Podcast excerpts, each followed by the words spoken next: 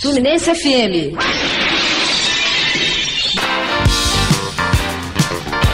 Alô, meus amigos, alô, minhas amigas, bem-vindos ao seu podcast Prisioneiros do Rock. Meu nome é Christian Fetter, hoje estou com meu amigo aqui, Felipe Mosli. Nosso amigo Jair Lúcio está de férias, voltará.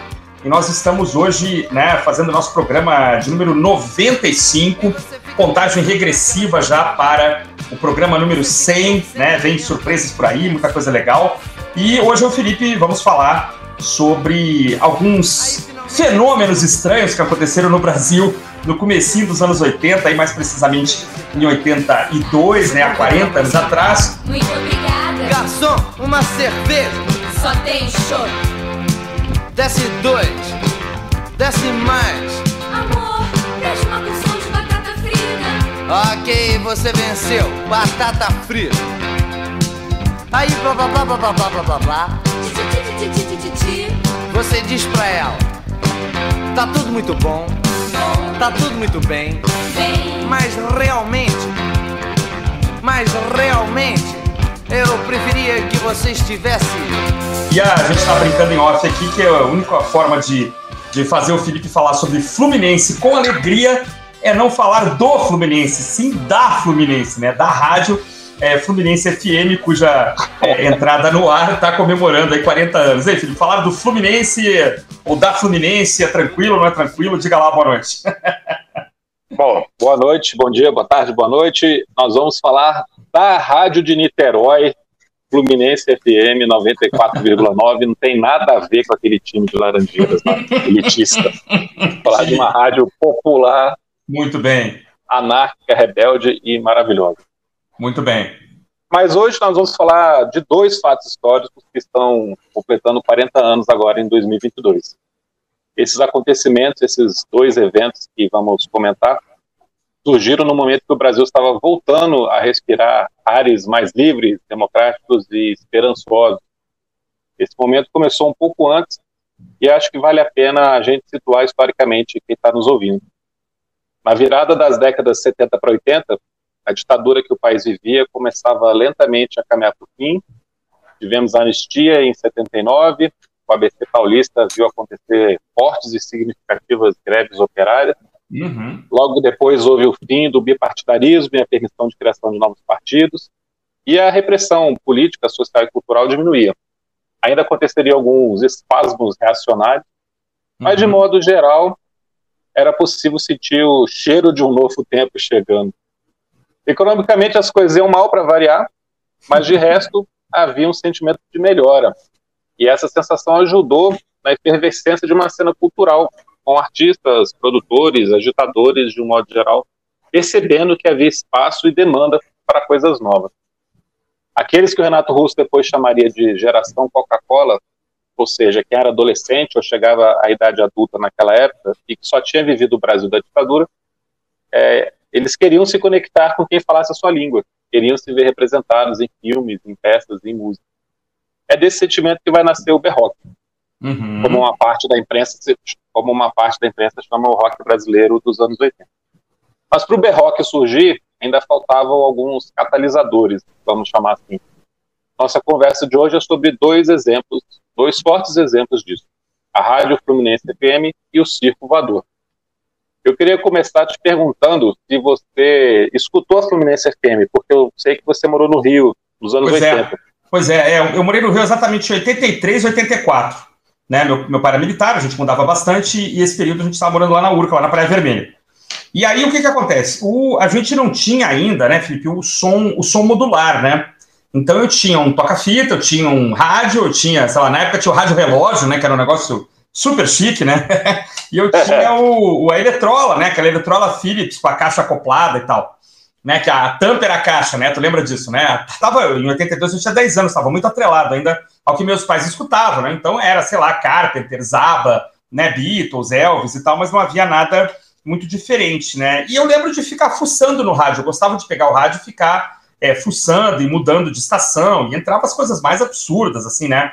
Mas um belo dia, né, lá no comecinho lá do, do Dial, entrou lá uma, uma, uma rádio diferente tal, eu lembro de escutar vivamente, assim, é, isso é 83, talvez 84, de escutar Purple Rain, por exemplo, do Prince, ou de escutar é, No More Lonely Nights, sei lá, do, do Paul McCartney, entendeu? E alguma coisa de rock brasileiro também, assim, mas assim, era, era tudo muito episódico, até porque tinha dias que não pegava, né? Tinha dias que eu ia lá, ué, cadê? A, né, a rádio não, não chegava, a transmissão não estava boa, ou então estava com chiado demais. Porque tinha isso também, né? A gente vê em alguns é, documentários e reportagens que eles tinham um alcance muito pequeno. E eles estavam em Niterói, né, cara? Do outro lado da ponte, né? Então não. É. Nem sempre o sinal chegava, né? Nem sempre o sinal chegava.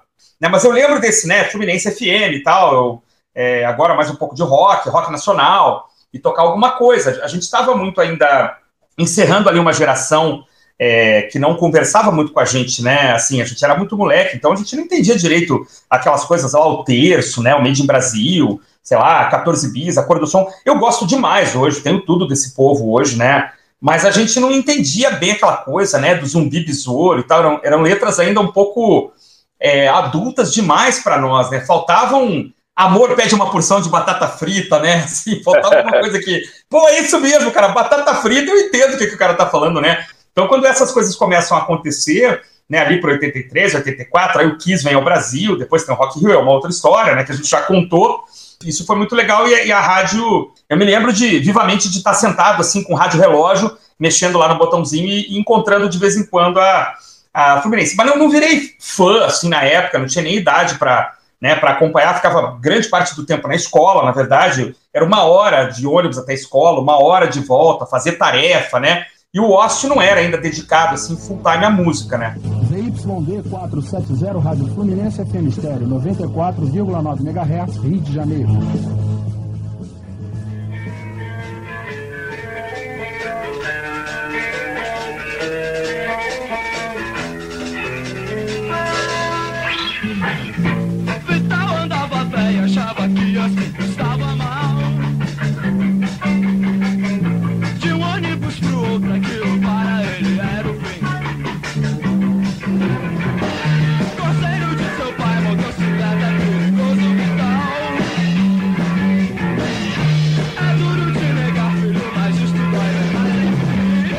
Tu chegou a ouvir, não? Tu só pegou as histórias e. e... Não, não. Eu escutei depois, assim, gravação de fita cassete de, de amigo que Aham. deixava rolando lá, né, a fita gravando enquanto a programação estava passando. Uhum. E depois escutei no YouTube. É, no YouTube tem Também. alguma coisa, né? Tem alguma coisa. YouTube tem bastante coisa, assim. Tem também o pessoal colocando essas fitas cassetes que foram gravadas antigamente, o pessoal colocou no YouTube na íntegra, assim, então você Uhum. tem uma hora de programação da rádio. Legal. E, e tem as vinhetas também. A gente vai estar colocando aqui hoje no, no- programa as vinhetas da Fluminense da época. Legal. E uma coisa eles faziam que fantástica. eram bem legais.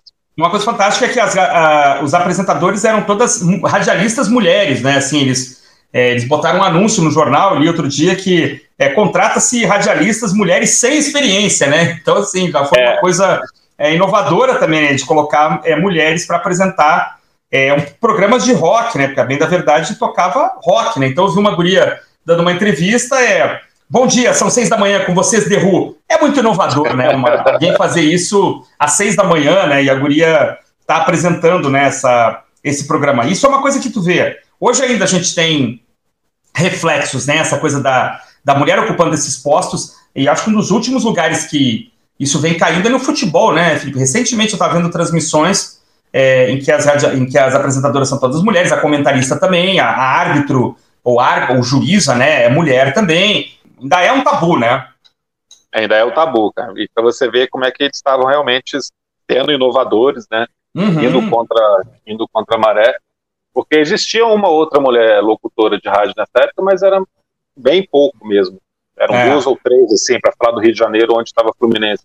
E Uhum. eles quiseram colocar toda a equipe e, como você falou, com mulheres sem experiência, porque eles não queriam ninguém com ranço de outra rádio. Então, Exato. elas foram, elas foram todas treinadas ali para falar a linguagem que eles queriam dar para a rádio, Uhum. para incorporar mesmo esse espírito que a rádio tinha. Uhum. E que é muito, é muito legal de falar de São Fluminense, porque tinha essa cara de, ah, era uma anarquia, era uma bagunça, era uma rádio louca, mas, pô, os caras eram muito profissionais, ele tinha, ela tinha essa estrutura fora do comum, mas por causa de um planejamento que foi feito com muita paixão, mas com muito profissionalismo também. Uhum. Sem estrutura, como a gente está falando aqui, sem estrutura, o sinal não era potente, o equipamento era velho, a equipe não era grande, e as coisas davam certo porque os caras eram bons. Uhum. A Fluminense foi criada pelo jornalista e radialista Luiz Antônio Melo, Uhum. juntamente com um amigo dele, também jornalista, Samuel Weiner Filho, filho do Samuel Weiner, Aham. E eles que os dois eram jornalistas, trabalhavam no, no grupo JB, Jornal do Brasil, Uhum. e tiveram a ideia de criar um programa sobre rock, porque eles perceberam que tinha um vazio de Total. ouvir rock nas Total. rádios FM. Uhum. E, e eles não podiam apresentar isso na própria, no próprio grupo JB, porque o perfil da rádio deles era completamente diferente. E eles foram atrás de alguma rádio que topasse essa ideia e foram conversar com a Fluminense FM, que era a penúltima em audiência no Grande Rio. De 16, ela era a 15. Barbaridade. Tinham E já existia 16 um tempinho, né? A Fluminense era o quê? Já. Da década de 60, talvez? Começo da década de A 70, né? A Fluminense FM é 72, 73, uma coisa assim. Uhum. É, o grupo existia, e não existe, aí o grupo Fluminense, que tinha Rádio AM, a Rádio FM, jornal, Aham. mas a Fluminense FM era o patinho feio ali, tinha uma programação super genérica de qualquer coisa, e era a penúltima da audiência. Então eles falaram, pô, vamos para os lá, né? Os caras não têm nada a perder, talvez oferecendo um, um espaço pra gente. E aí, quando eles fazem essa proposta de um programa de rock, o cara lá que era o diretor da rádio, que era é, genro do, do dono da- do grupo Fluminense, Ah, olha aí que beleza. ele é casado, é casado com a filha do dono. né? Aham. Aí o cara fala, pô, por que, que ao invés de um programa vocês não assumem a direção geral aqui da rádio?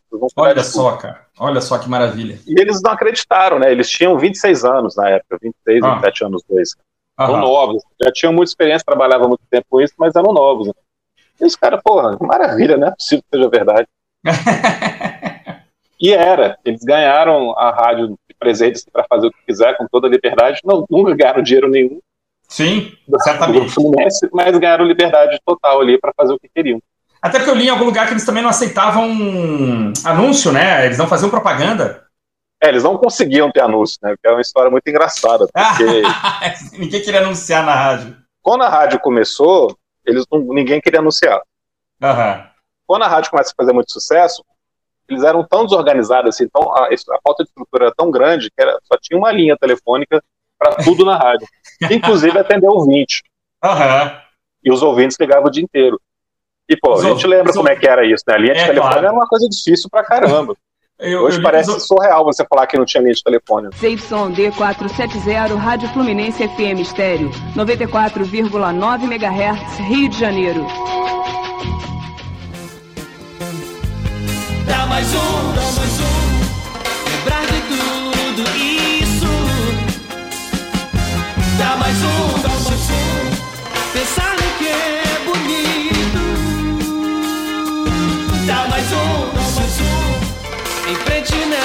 certeza. Dá mais um, dá mais um. Brilhar a minha estrela. Dá mais um. É verdade. Eu li que os ouvintes diziam assim: olha, tá tocando James Brown, tira isso aí, isso é uma rádio rock. Aí o cara ia lá e tirava. Olha, eu queria pedir É. desculpa, eu sou muito fã de James Brown, mas assim, realmente não tem nada a ver. E tirava o disco e botava outro, né, cara? É, eles avisavam assim, ó, a gente vai tocar uma música nova aqui, mas se vocês não gostarem, liguem aqui pra rádio falando. cara. Aí os caras ligavam. hein?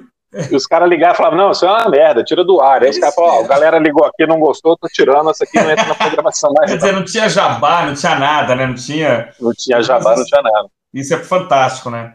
Mas tu falava da, da- do, desse primeiro, dessa primeira turma aí que entrou, né? E que É, e assim, eles tinham uma pegou um espaço proposta. enorme, né? Um espaço enorme, que é 20 horas, de- 15 horas por dia, sei lá, para preencher. Isso aí é uma loucura, né? É, e assim, a programação tinha uma característica muito legal, que era não repetir música dentro do espaço que as rádios normalmente repetiam. Hum, É, se a gente, a gente não escuta a rádio o dia inteiro, quer dizer, até tem gente que escuta, mas se você começar a escutar muito tempo a mesma rádio, você vai ver que a partir de certo momento começa a repetir. E Sem não é dúvida. tanto tempo assim, é tipo, a programação dura dois dias.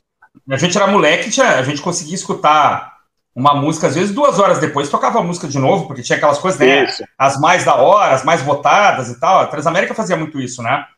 E tinha aquela repetição martelando a sua cabeça para aquela música se tornar sucesso, né? Uhum. Ou se já era sucesso, tocava mais ainda. Então eles Uhum. faziam essas duas coisas. Eles não repetiam música no intervalo curto de tempo, dentro da programação, e não tocavam sucesso. Ah, E é, assim, isso é isso maravilhoso. Eles não tocavam música de trabalho. É, não trocava Isso música é de trabalho. maravilhoso. Tá todo mundo tocando, vou tocar outra então, né? A- Se a música fosse de quem fosse, estivesse, por exemplo, no top 40 da Billboard, já não entrava na programação. Não, essa aqui todo mundo conhece. Essa não vai entrar. Que maravilha. Então eles Maravilha. colocavam uma novidade lá. Ela começa a fazer sucesso, sai. Aham. E aí o Luiz Antônio Melo falava assim: ah, por exemplo, saiu o disco do Paralamas, a gente não tocava Vital e Sua Moto, a gente Olha tocava isso. outra música do disco. Olha só. Porque Vital e Sua Moto começou a fazer sucesso, você podia escutar em qualquer rádio. Por que, que eu vou concorrer com a rádio que tem 10 vezes mais sinal do que eu, que repete Sim. essa música o tempo inteiro? O cara Sim, vem para. Fluminense para escutar uma coisa diferente. Sensacional. Então Uma essa coisa- programação era toda feita manualmente, claro, né? Não tinha outro jeito de fazer, então ia anotando assim música por música direitinho Uhum. e para se repetir depois de cinco dias é que podia voltar e começar a tocar de novo Olha só. e sempre trocando uma música por outra, né? E aí nessa de não querer tocar sucesso, de querer tocar coisas que não eram óbvias, eles se viram diante de um problema. Ah, Existia uma, uma legislação na época que obrigava que durante o dia tocasse 25% de música nacional e à noite, a partir das 8 da noite, era 50% de música nacional. olha só. E aí era uma rádio rock. E eles não queriam tocar o óbvio. Então começou a ficar difícil, cara, juntar essa programação ali casar tudo direitinho, porque eles estavam tocando, assim, o que era de alternativo na época. Rigo Barnabé, Uhum. né, esses caras mais novos, assim. Itamar, né? Essas, essas coisas É, mais alternativas, né? mas era pouca coisa, né?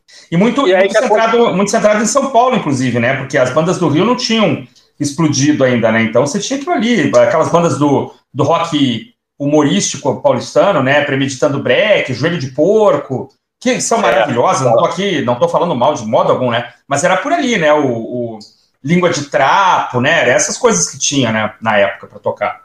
É, não tinha muita opção, estava reduzido assim para fazer essa programação que não repetia. O que aconteceu? Um dia chegou lá na rádio um ouvinte com uma fita cassete que ele tinha gravado no Circo Voador Oh, que beleza. e falou: Cara, eu, eu gravei isso aqui, é sensacional, vocês têm que colocar na rádio. E ele falou: ah, dá, dá essa fita, cara, deixa eu escutar. E era a Blitz tocando É. Você Não Soube Me Amar, no verão de 82. Que maravilha. Uma das, uma das primeiras apresentações na Blitz, da Blitz, no Circo Voador. Uhum. E eles pegaram a fita e colocaram no ar. E anunciaram, ó, a gente tá colocando essa fita aqui, não tá tão bem gravada, foi feita ao vivo, no circulador e tal. E a galera adorou, cara. E começou a chover fita depois Uhum. disso. E aí abre esse espaço que fez a Fluminense ficar tão famosa, que é a abertura para qualquer banda que quisesse mandar uma fita demo para lá. E eles escutavam, e eles ach- achassem o som legal, ia pro ar. Entrava na programação. Então todo mundo colocou fita na Fluminense. Sim, imagina, na época tava aparecendo, tava vindo todo mundo, né? Lobão, Léo Jaime, né? Essa Celso Blues tava- Boys. Celso Blues Boy, perfeito, tá todo mundo ali, né? É, começando a aparecer, Paralamas, né? Começando a aparecer, dá uma impulsionada ali pro que vai ser o estouro, então, do, do The Rock depois, né? É, logo depois.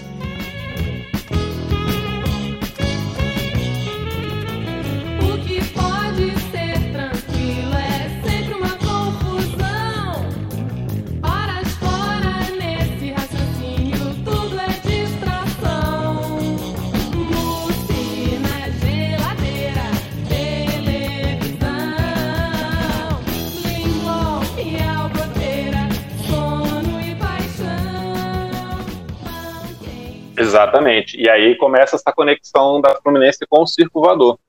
Quer dizer, eles resolvem um problema, porque eles tinham que tocar é, rock nacional, tó, manda as fitas pra cá que a gente ocupa o nosso espaço aqui de, né, obrigatório com, com coisa nova. E, eh, quer dizer, um, uma win-win, né? Todo mundo sai ganhando, né? A- a- Eles saem ganhando e, a- e as bandas de rock também tinham espaço que às vezes não tinham nas, nas grandes gravadoras que Claro. exemplo, exigiriam jabá, exigiriam alguma coisa em troca para tocar as Ah, músicas. né? E, aquelas fitinhas que o pessoal gravava muitas vezes da forma mais amadora possível, né? Colocava o gravadorzinho lá no meio da sala e todo mundo tocando ao redor. A gente já fez isso muito. Já, já, quem nunca, né? né? É verdade, é verdade. E aí a. E aí o que acontecia? ó, A música começava a tocar na Fluminense, a galera gostava, e aquela banda conseguia um espaço para se apresentar no Circo Voador. Uhum. Às vezes, dependendo da banda, se dependendo da música, os caras tocavam uma semana no, no- na Rádio Fluminense, duas semanas depois estavam se apresentando no, no Circo Voador. Que era um local certamente frequentado também, não só pela, pela galera jovem, mas por executivos, né? De gravador, olheiros e tal, né? Pessoal que tava de olho É, e nessa acabou virando obra. É, acabou virando isso. Os caras se tornaram super influenciadores, Que maravilha. porque o cara da gravadora tá vendo assim, porra, isso aqui tá fazendo sucesso, o pessoal tá gostando. Vai no Circo Voador, o show tá lotado. Vamos contratar esses caras. É, e é importante assim, eu sei que parece óbvio, né? Mas nossos amigos aqui que estão nos ouvindo tem que lembrar assim, não havia nada além disso, né, cara? Não havia internet, não havia MTV no Brasil, né? Não havia nem sequer programas de videoclipe, é uma coisa que começa a aparecer logo em seguida também. Mas em 82 não tinha, né? Então, assim, era. Você queria ver sua banda preferida, ou escutar, você tinha que escutar no rádio, ou você tinha que é, assistir um show, ou torcer muito, muito, muito, muito para a banda botar uma música numa trilha sonora de novela, ou numa coletânea né, de alguma rádio e tal, uma coletânea da Fluminense, que era uma forma de você ter aquela música, de você acessar aquela banda. Então, assim, a gente não tinha nada, não, a gente moleque, né? A gente só tinha aquilo ali, pô, essa rádio está tocando uma música legal, e acabou, não tinha como repetir, não tinha como voltar. Talvez a nossa memória seja melhor por isso também, né, Felipe? A gente era obrigado a guardar a música, às vezes numa audição única, né? Eu, eu lembro de, de gravar fitas cassete nessa época, fosse na, na Fluminense, fosse na. Depois a gente fala aqui de outras, né? Ipanema, lá no Sul, a RBC é, em Goiânia, onde eu morei também. Então, assim, você gravava a fita às vezes e o cara não falava o que, que era. Né? O radialista já tinha anunciado a música, ele anunciou depois e você não viu, né? É, e aí você ficava, às vezes, eu, eu cheguei a ficar 10, 15 anos com músicas na cabeça que eu não sabia de quem era, que eu, assim, eu, eu gravei, eu guardei e eu tô esperando para escutar de novo. E aí, às vezes, assim, é, com o YouTube, com né, o Shazam e outros programas, a gente conseguia é, saber o que a gente estava ouvindo. A... Isso para a geração de hoje é impensável, porque você tem a informação muito rápida e muito completa. Mas a gente não tinha. Se, o cara, se eu ligasse a rádio, o cara já tivesse anunciado, ó, com vocês agora é Eric Clapton, e eu pegasse a música já começando, eu ficava, pô, isso parece, pô, pode ser Clapton, mas pode ser também outra coisa, pode ser, né? A gente não tinha assim essa essa facilidade de reconhecer também. Então ficava lá, né? Na minha fita ficava escrito lá, parece Eric Clapton, pode ser Motorhead. Depois você vai descobrir que não era, então que era. É, você É. falou outro dia que você foi com o Pink Floyd, que você Foi com escreveu Animals, isso. cara, foi com Animals. Eu escutei, acho que Dogs, eu achei a voz do Gilmore. Me lembrou na época, imagina, eu com 13, 14, me lembrou. É, Clapton, olha, pode ser, né? Parece aquela que parece Eric Clapton, até porque eu tive que cortar a música meio. E fui escutar depois, era, era Pink Floyd. Então, assim, cara, uma música do Slade, por exemplo, que eu gravei em uma fita cassete, sei lá, em 85, 86, chama Rock and Roll Preacher, né? Eu sabia que podia ser um- alguma coisa da década de 70 ali, mas podia ser qualquer coisa. Tá, fui descobrir digitando a letra depois no, na- na- no Google, 20 anos depois, entendeu? E assim, eu, eu não posso deixar de dar crédito também, acho importante falar, já que eu morava eh, lá no Rio de Janeiro, a Record do Rio de Janeiro eh, passava um programa também de TV, o primeiro programa de videoclipe que eu vi na vida, né? É, às 19 horas era um programa que chamava Bebê Videoclipe, né? Bebê, Bebê, de Billy Bond. Billy Bond era um cara que tinha vindo da Argentina, Hum, tocou no Joelho de Porco e tal, depois gravou um disco de Sim, Wave, né? E o Billy Bond é, tinha um cara enorme, né, cara? é, um cara gordão, engraçado pra caramba, né? Ele cantava aquela. é, Agora eu vou cheirar a pé, que até passou nos Trapalhões, né? Que essa poeira não está dando pé. Era um cantor engraçado, corpulento, assim, mas muito ágil, né? E ele foi, sei lá. Esse programa dele é histórico, cara. Esse programa É, dele é histórico. Então, ele produzia. Eu ele acho que foi o primeiro programa de videoclipe do Brasil. Cara, eu acho. Eu passava na Record. Eu acho que foi. 19 horas, era apresentado pelo Eládio Sandoval, que é um cara que é da Isso. ESPN hoje, se não me engano, ele faz a locução da ESPN Internacional para o Brasil, coisa parecida. E era um troço improvisado, ele dizia que ele estava dentro de um caminhão, e aí o Billy Bond fazia um contra-regra, que era o contra-regra maluco, né? Então tinha um negócio maluco, assim, é, ah, agora o contra-regra maluco vai ensinar como é que você come uma barata. Ele chegava perto da câmera só com a boca, a cara dele não aparecia, uma barata de plástico, ele enfiava na Caramba. boca, olha, agora você viu como comer uma barata e tal. E agora vamos escutar Divo, sei lá. Aí o cara tocava Divo, tocava Deep Purple, tocava Iron Maiden, Def Leppard, é, Queen, né? O que tivesse à mão ali, né? Coisas do, de Woodstock, coisas do Festival de Monte Rey, que já estavam gravadas mesmo, né? Então o programa era uma anarquia completa, uma loucura. E era muito legal, assim, cara, é, porque era um horário bacana, assim, sete da noite, entendeu? a hora que pai e mãe estavam jantando, sei lá, então você conseguia escapar para assistir um pouquinho. E esse cara é histórico, assim, é, não, quase não tem imagem dele, quase não tem vídeo no YouTube. Não sei se se perdeu, se queimou, se a Record jogou isso pela janela, entendeu? Dada a nova orientação. Gravou uma né? missa por cima, né? Uma- um Das fitas. é, exatamente, porque se perdeu, assim. Mas o Elad é um cara histórico, tem vídeos dele com a Milena Ciribelli, né, que foi apresentadora também da, da Fluminense, né, a conhecida é, apresentadora de programa esportivo da Globo.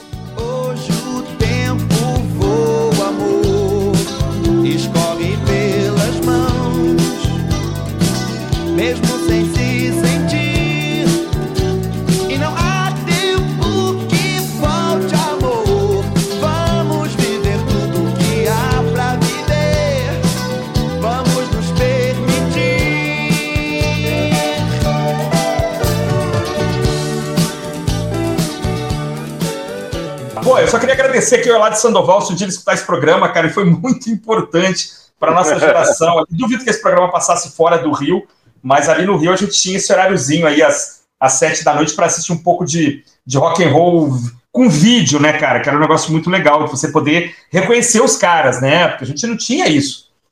Né? Não sabia nem qual era a Não cara sabia. jeito, né? E na- nas bancas de jornal também, eu lembro de guardar um pouco de grana para comprar, começaram a chegar aquelas revistas pôster, né? Da editora Som 3. Tem. Então era, uma revista que você ia abrindo, né? Ia contando a história da banda. Pô, aquilo eu colecionei, cara. Esse DC, Kiss, Van Halen, Iron Maiden. Né? E alguns textos eram assinados por um tal de Paulo Ricardo de Medeiros.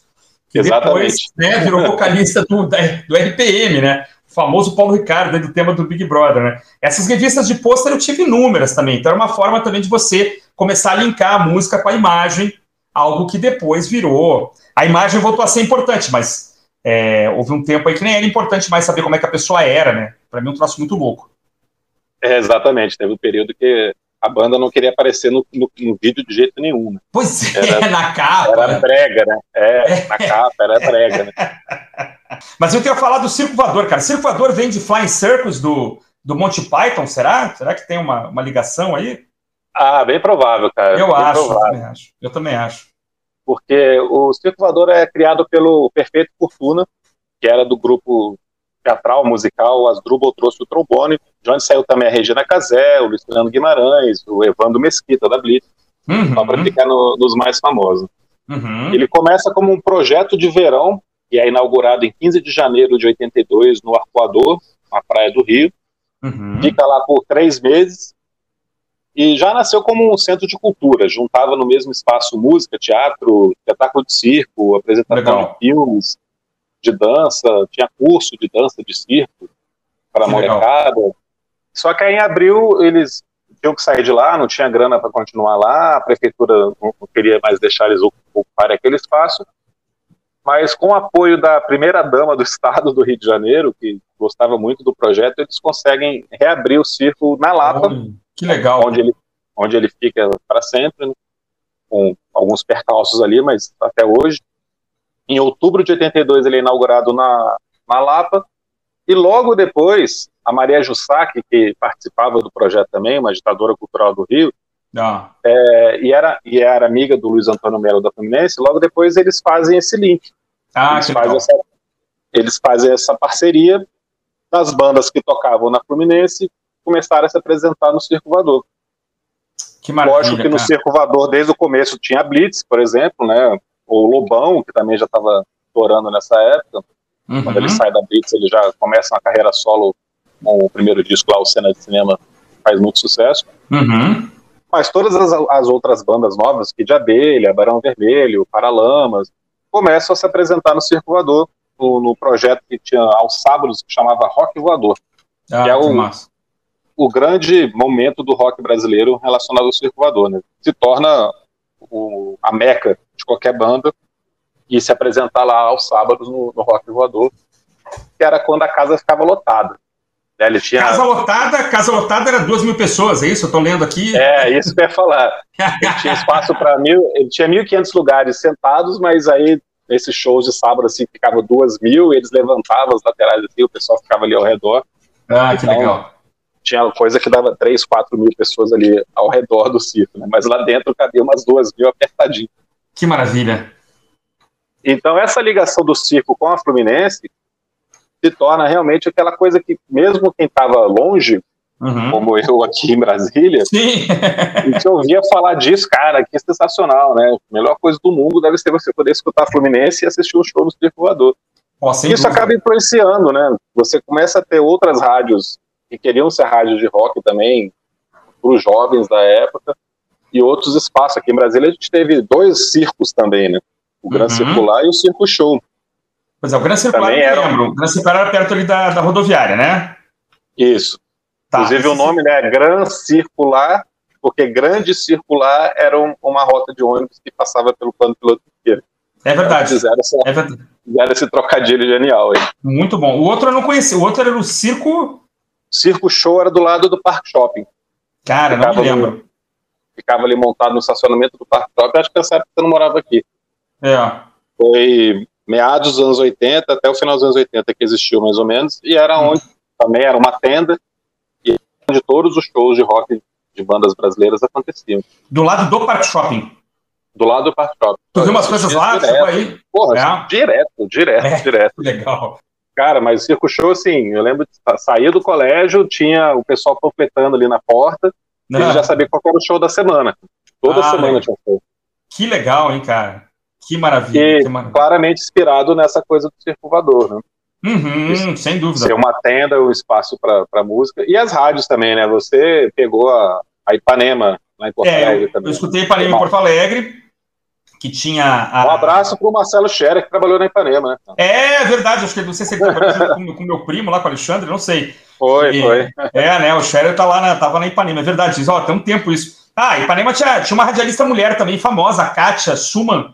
E ela é uma, um ícone, assim. A Kátia é- é- era rádio, a rádio era difusora, né? E ela depois virou Ipanema e tal. E essa guria, assim, ela nem é gaúcha, assim. Ela, acho que ela veio do norte, do nordeste, mas é, virou uma gaúcha, assim, honorária, né?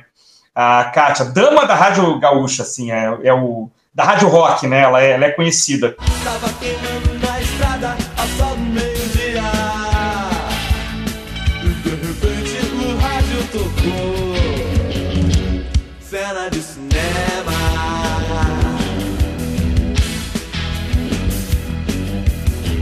Meu amor numa lambreta na sua capa preta.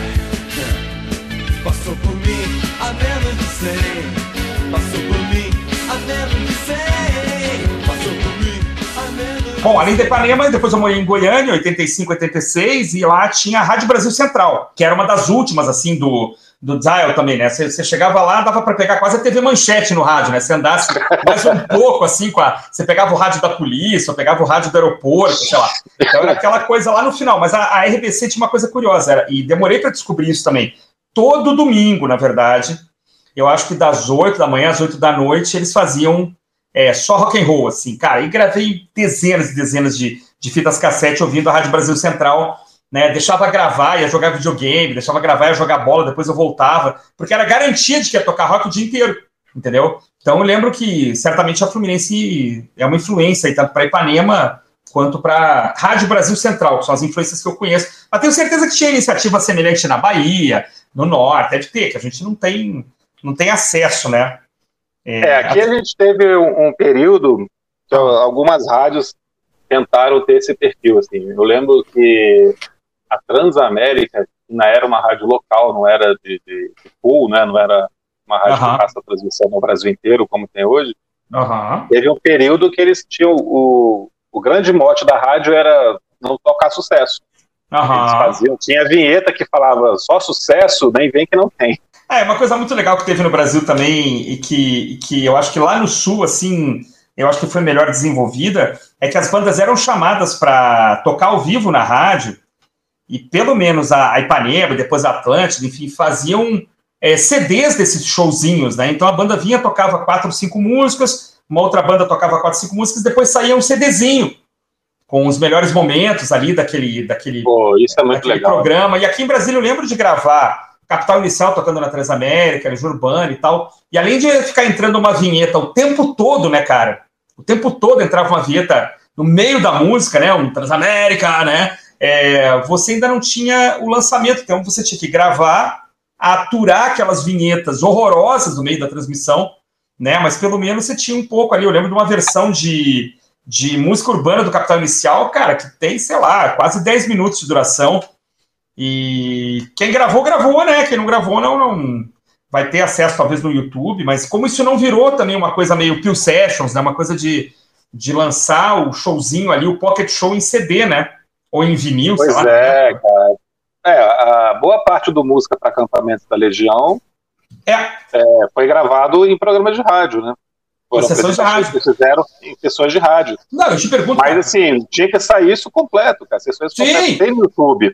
Sim, tem, tem, tem, tem. Não, mas eu digo assim, lançar, né? Lançar Não, um lançar disco- ninguém. Ninguém, Ninguém. né? a sessão de rádio, ninguém, não tem essa cultura no Brasil. Lá fora, as Peel Sessions são instituições, né, cara? Você colocar num, num Mercado Livre para procurar Radio Sessions, não sei o que, tem milhões de discos, né, cara? Com a banda, mais de um por banda, né? Era um orgulho da banda, né? Fazer uma Peel Session e essa Peel Session depois virar um CD. E às vezes era um mini CD, né? Uma coisa de 15 minutos, 20 minutos, mas, pô, pro fã, né, Ah, cara? é, já, já passei muita raiva por isso, cara. Você compra, comprava aquele negócio importado, caro pra caramba, aí tinha seis músicas. Mas eu tenho, eu tenho alguns aqui, assim. Eu lembrei de uma coisa muito legal, cara. O Lobão, quando sai da Blitz, não sei se você sabe essa história, ele tava já meio de saco cheio, né? Porque viu que a, a banda ia começar a ficar muito comercial, muito pop, ele não tava curtindo. Ó, Então ele já estava afim de sair. Só que o a Blitz estourando, né? Começando a estourar ali, o single de Você Não Soube Me Amar estava tocando pra caramba, vendendo pra caramba. Aham. E aí o, o diretor da gravadora ficou sabendo que ele tinha gravado por conta própria um disco Hum. inteiro. E o cara, aí o, dire- o diretor da gravadora falou, cara, ou você vem aqui com essa fita master e queima na minha frente, ou você tá fora da banda. Teve essa ameaça ridícula, assim. Não sabia o cara, disso. cara. não, não, pô, não precisa tu- de tudo isso, não, vou ficar na banda, que isso. E aí ele fica na Blitz até a Blitz aparecer na capa da revista Isto É. Hum. E aí ele, pô, capa da revista Isto É, né, não posso perder essa. Aí sai a revista Isto É, ele na capa lá, como integrante da banda, aí ele sai com a fitinha master no, debaixo de um braço, a Isto É debaixo do outro, e vai procurar Nossa. um contrato numa gravadora. E aí uma, uma das coisas que ele faz para se divulgar é ir na Fluminense. Ele Ah, chega na Fluminense lá e fala, ó, eu sou Lobão da Blitz. Fala, Ô, Lobão, que legal, entra aí, que tá querendo. Cara, eu tô com esse disco gravado aqui, eu queria mostrar pra vocês. E eles pegam a fita que ele trouxe, cara, e colocam Ah, no ar. Caramba, que loucura, O cara. disco inteiro, toca o disco inteiro, cara. Caramba! conta o Luiz Antônio Melo que depois que o disco tocou inteiro na rádio, ele foi contratado imediatamente, né? Ele já Que saiu de lá com, maravilha. recebendo Que telefonema da, da RCA, acho que foi pra Não RCA. sabia, é, eu não me lembro também. Que é quem lança, pô, mas também assim, né? A RCA pegou a fita pronta que ele gravou sozinho no estúdio, com a Lulu Santos participa desse disco, a Marina Uhum. Lima participa desse disco, Aham. né, a galera toda ali ajudando. Pegou e colocou, só, só prensou o vinil, né? Não teve custo Tá, nenhum. cara, não sabia. Bom não negócio sabia. pra todo mundo. É, a história é muito Ele- legal, né? O pessoal da Blitz ficou sabendo, então, que o Lobão estava saindo pela Fluminense, provavelmente. É.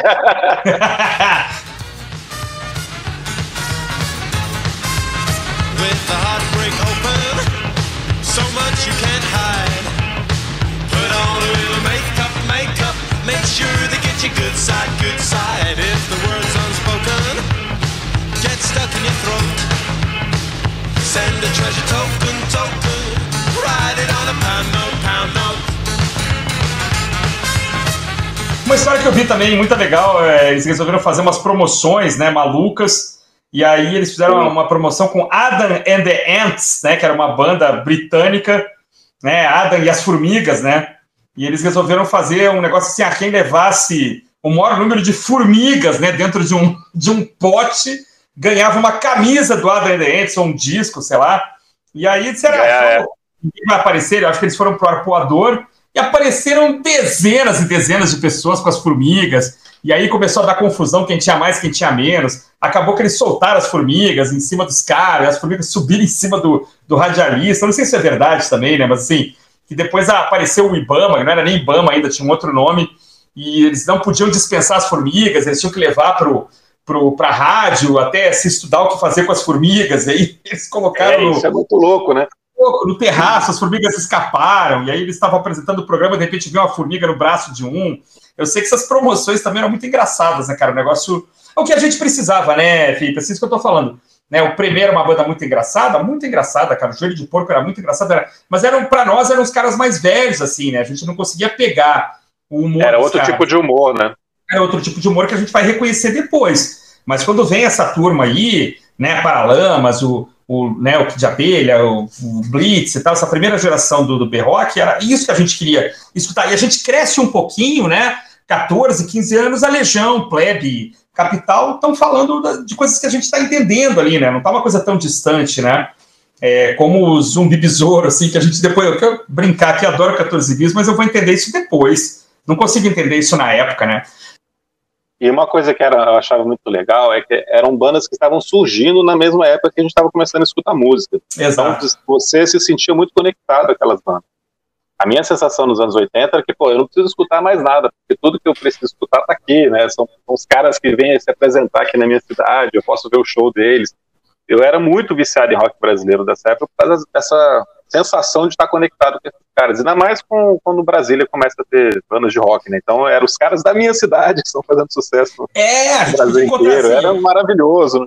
Cara, eu morava, eu morava na 115 Sul, né? Sei lá, eu acho que o Feijão ou o Cascão, sei lá, moravam ali um pouco mais para baixo, na 200. Daqui a pouco o cara passava na frente do seu prédio. Olha ali, o cara de coturno, de, de, né, de calça camuflada, cantando alto, né? Olha lá, o cara é da banda ali, pô, o cara é nosso vizinho aqui, né? Ninguém tinha coragem de falar com o cara, mas o cara tava ali passando, né? Então é, é interessante isso também, né? A gente tinha um, um primo de um amigo que conhecia o, o Felipe Seara, Pois é, né? Esse, esse é um é. negócio muito legal. E também, Ah, assim, Helena, acho- a minha professora da- do, do colégio tinha dado aula pro Renato Russo. Oh, né? maravilha. É. Os discos ainda chegavam com um pouco de defasagem, né, cara? Então, assim, você pegar os lançamentos aqui no Brasil do The Cure, dos Smiths, né, cara? Pô, às vezes não chegava, chegava só um, o terceiro disco antes do primeiro. Essas bandas É. a gente acompanhava desde o primeiro compacto, né? Pô, a banda tá lançando o segundo disco. Aí, bom, entra a revista Bis, aí aparece a MTV, é uma outra história, né?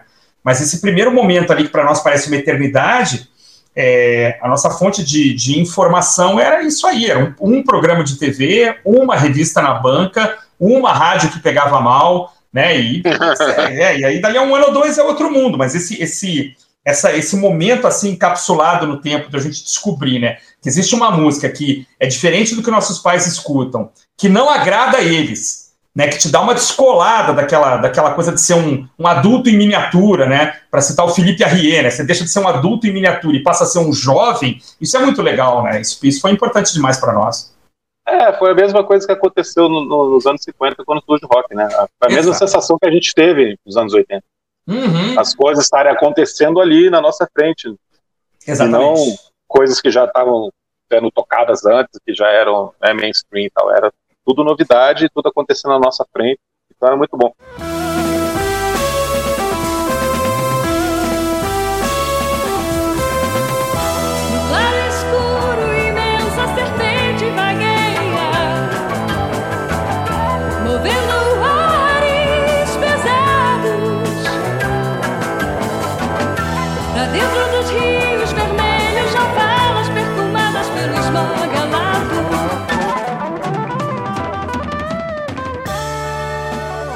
Cara, eu queria contar uma história aqui, pra Vai. dar uma sacaneada também. Ban, por favor.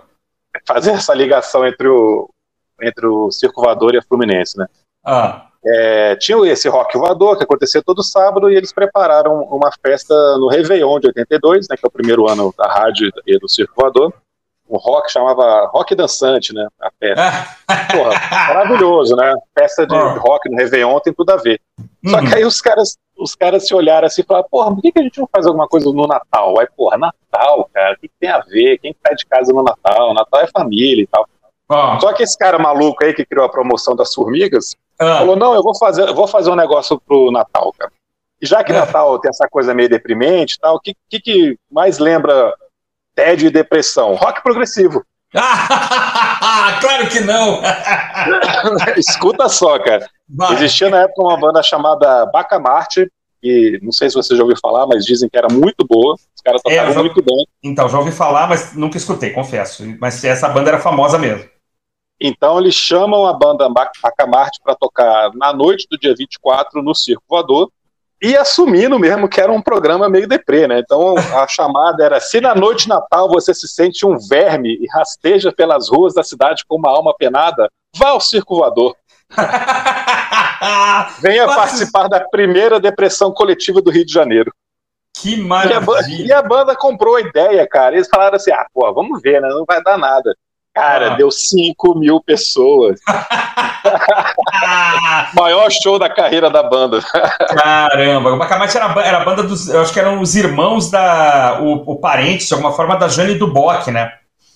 E a, ela, Ah, ela, tá. ela foi. Acho que ela foi a primeira vocalista da banda, coisa parecida. Ou ela tocou com eles em algum momento. Os caras, não sei se eram parentes dela, sabe? E aí os caras eram tudo meio, assim, que a gente lê, assim, é meio King Crimson, meio Gentle Giant, meio... Mas eu nunca escutei direito, não, cara. Realmente nunca... E é, o disco deles é de 83. Parece que esse disco aí tem edição, chama Depois do Fim. É... 83. Não gravaram mais nada, é aquela coisa única, assim. Aí diz aqui que a banda é famosa por ter lançado a carreira solo da Jane Duboc, é o que tá aqui na, Ah, a informação. Bacamarte. Cara, sensacional, cara. Essa história, história maravilhosa. Vamos lá. Essa primeira fase, essa primeira fase da Rádio Fluminense dura três anos. E Uhum. acaba quando tem que acabar, né? Porque em 84 ela já estava super consolidada, já estava ali entre as cinco maiores rádios do Rio. Uhum. E o Luiz Antônio Melo recebe um convite do Roberto Medina para Uhum. colaborar com o Rock in Rio. Olha Eles só. fazem, eles fazem uma consultoria sobre quais bandas deveriam participar do Rock in Rio entre os ouvintes da rádio, né, que era o público mais qualificado. Mas é muito engraçado que ele conta que a banda que foi mais votada pelos ouvintes era o Led Zeppelin. Aqui, então, já não existia, né, meus amigos? Há Que quatro anos, né? há quatro anos que a banda acabada. Mas é isso Mas que eu tô tudo falando. bem, a né? informação, cara, a informação era muito precária, né? Mas a gente É, mas- não tinha ideia, né, de que Não tinham tinha, acabado, cara. os caras tinham morrido. É né? muito complicado, né? A Mas apesar disso, precária. apesar disso, eles ajudaram várias bandas a participar mesmo do Rock. O Queen, por exemplo, eles cravaram, não, pode contratar. Que E legal. eles também insistiram muito com o Bob Dylan, mas o Bob Dylan não conseguiu nem ser contactado para ser convidado. Pô. Nossa! A gente contou essa história no- nos nossos programas do- sobre o Rock Rio lá no começo do podcast. Aham. E outra banda que eles foram responsáveis por entrar no Rock in Rio foram os Paralamas. Olha só. Um dos caras Sim, lá os da Paralamas não eram rádio. ninguém, não eram ninguém, não eram, não eram nada, né? É, eles estavam lançando o Pasto Lui, mas não tinha estourado ainda. E eles insistiram muito e conseguiram colocar o Paralamas, mas não conseguiram colocar o Celso Plus Boy, que eles gostavam muito, era muito amigo dele. Aham. Mas ajudaram, né? Já só de colocar o Paralamas lá, o Paralamas ter estourado, como aconteceu no Rock in Rio, já valeu, né? É verdade, E aí- é verdade. Quando vira 84, 85, o rock está consolidado, o rock já está em tudo quanto é lugar, já é a grande mídia, já está comprando essa ideia, o rock já é o, o- a bola da vez, né? Uhum. E aí, então, é- esse primeiro período da Fluminense acaba, o Luiz Antônio Melo sai da rádio ali logo depois do, do verão de 85, e a rádio tem uma decadência, né? A rádio, depois disso, entra em decadência, é, ele volta para a rádio no final dos anos 80, de novo ela tem um, um bom momento, mas o que ela tinha que ter feito, ela faz ali entre 82 e 85, é o período histórico Uhum. que marcou e influenciou todo mundo e deu espaço para tantas e tantas bandas ali que apareceram.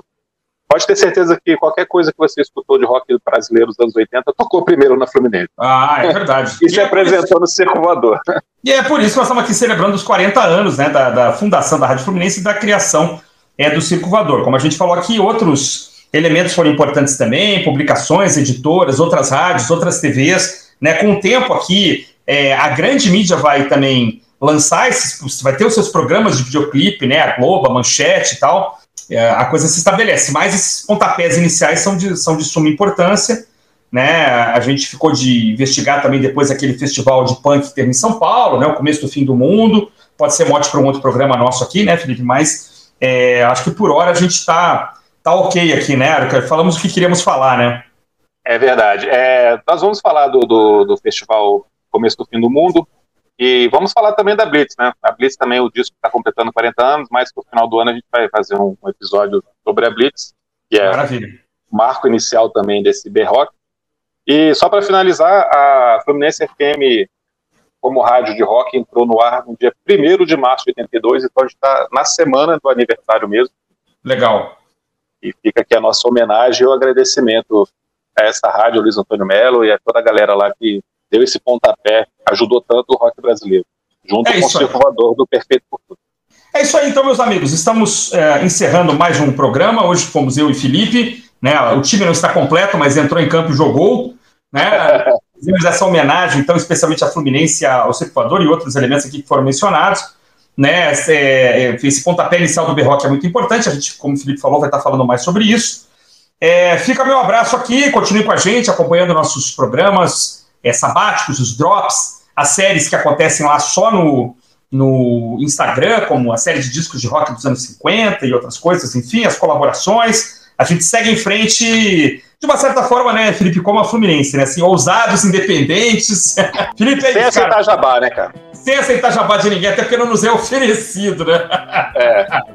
Não É isso. testaram ainda a nossa ética, né? Ainda bem. É isso então, meus amigos. Um forte abraço a todos, um abraço, Felipe, até mais. Abração, até a próxima. Nós na batida, no da rede, matando a